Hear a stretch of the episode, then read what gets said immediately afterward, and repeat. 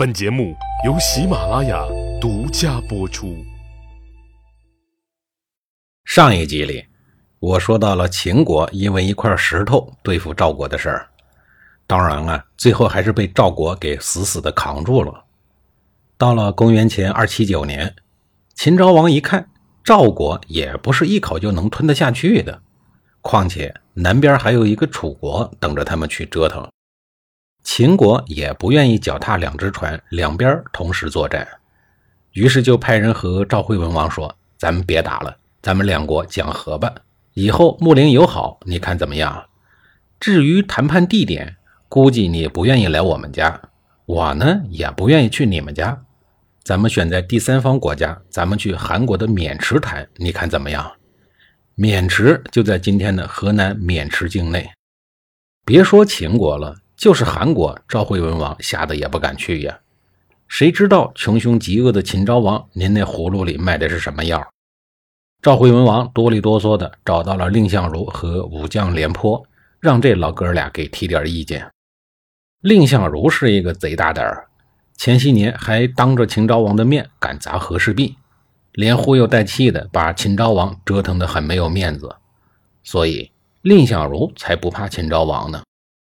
而廉颇一个常年带兵打仗的人，脑袋常年拴在脖子上的人，就更不把老命当一回事了。于是这哥俩都义正言辞地说：“那这得去呀！您要是不去的话，就显得咱们赵国既软弱又胆小。再说了，又不是去秦国，而是去韩国谈判。”赵惠文王瞪了他们一眼，说道：“我还不知道是韩国，可是你们看看。”渑池虽然属于韩国，但是距离秦国那么老近，距离咱们赵国那么老远。他那意思是说，地理知识我还是知道一点的，你们俩少忽悠我了。蔺相如说道：“大王您别怕，虽然我们已经失败了两次，但不是打平了一局吗？平局之后的谈判也不算是城下之盟啊。”赵惠文王被逼得没辙了，只能气哼哼地说：“那你陪我去。”行，我陪你去。再说了，蔺相如能说不行吗？那你呢？赵惠文王又不放心的指着廉颇问道。廉颇想了想说：“您这次去和秦昭王见面，来回路途时间，外加谈判时间、礼仪等等，最多需要三十天。要是三十天您还没有回来，请您允许我立您的儿子为新国君。有了您儿子这个备胎，就等于断了秦国的妄想。”别以为扣留了您，咱们老赵国就没人了。话都说到这个份上了，而且廉颇说的也有道理。于是赵惠文王赶鸭子上架，不去也得去了。赵惠文王收拾收拾包裹，怀着一去不返的豪情壮志，带着门客出身的丞相蔺相如出发了。廉颇呢，留在家里保护好备胎，随时应对不可预测的情况。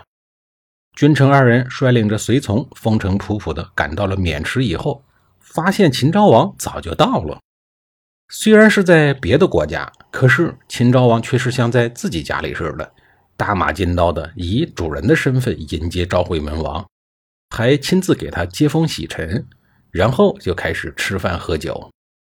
中国人谈正事之前，肯定要先吃饭呢。结婚吃饭，生娃吃饭，升学吃饭，死人吃饭。什么时候都不能丢了随时随地吃大餐的这个优良传统。酒桌上，秦昭王酒兴正浓的时候，看似不经意地说：“寡人私下听说，赵王有爱好音乐的高雅兴致，不知道方不方便演奏一曲呢？”不知道是一个坑的赵惠文王，以为人家羡慕自己有音乐天赋、有艺术细胞呢，还真就抱起了琵琶演奏了起来。摇头晃脑的样子，似乎陶醉在自己亲手演奏的悠扬琴声之中。这时候，秦国的史官跑了上来，一边写着，一边嘴里念叨着：“某年某月的某一天，秦王与赵王一起喝酒，秦王安排了赵王为自己弹奏乐曲，为自己助兴。赵王演奏的卖力，演奏的技巧深厚了得，曲声悠扬，秦王甚是欣赏。云云等等。”蔺相如见赵惠文王不知不觉上了当，受到了侮辱，马上跑到了秦昭王的面前说：“我们赵王私下听说，秦王您特别的擅长演奏秦国本地音乐，我这就给大王您送上瓦否，以便你们两位互相娱乐。”秦昭王顿时就发怒了，心想：让我给你们亲自演奏音乐，让你们当听众，你是不是疯了？秦昭王不但很不给蔺相如的面子，还狠狠地瞪了他一眼。可没想到，蔺相如一根筋似的又走近了一步，把那个瓦否直接放在了秦昭王的手边，邀请秦昭王演奏。秦昭王还是不肯击否。暴躁的秦昭王怎么会愿意亲自为赵王演奏呢？那也太丢人了，不是？看着固执的秦昭王，蔺相如发飙了，他大声地喊道：“您要是再不讥讽，您信不信我把我脖子里的血溅您一身？”蔺相如这话已经是赤裸裸的威胁了。血溅一身什么意思呀？表面上的意思是血溅到身上不干净、不卫生，隐含的意思是说我要和你这厮拼命。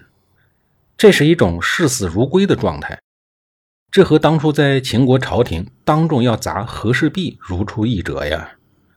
连命都不要的人就在眼前，谁知道他还能干出点什么别的来？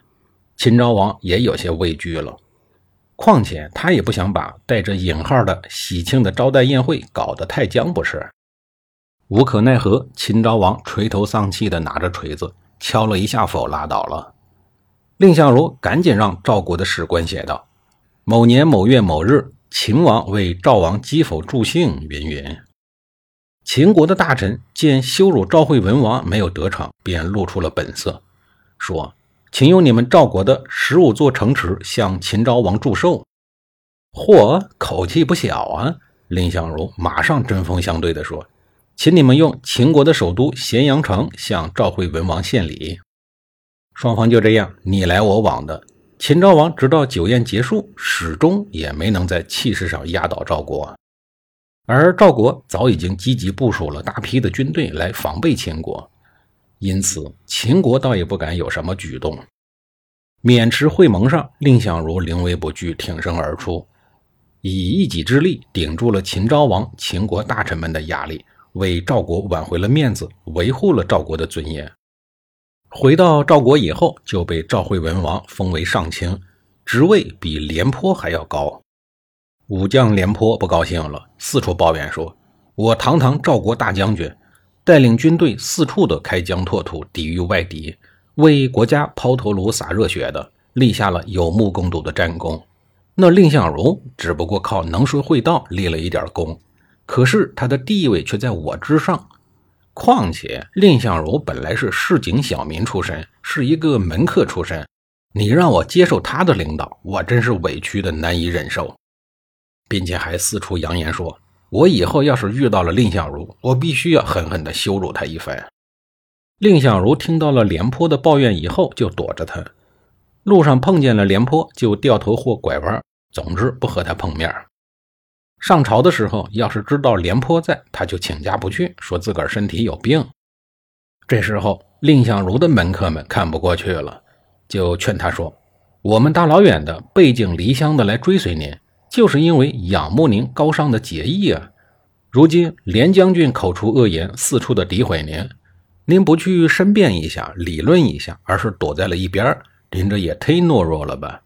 普通的老百姓都会感到羞耻。”何况您还是一个丞相级别的大人物呢，我们觉得跟着您的人都显得没出息，不如让我们辞职得了。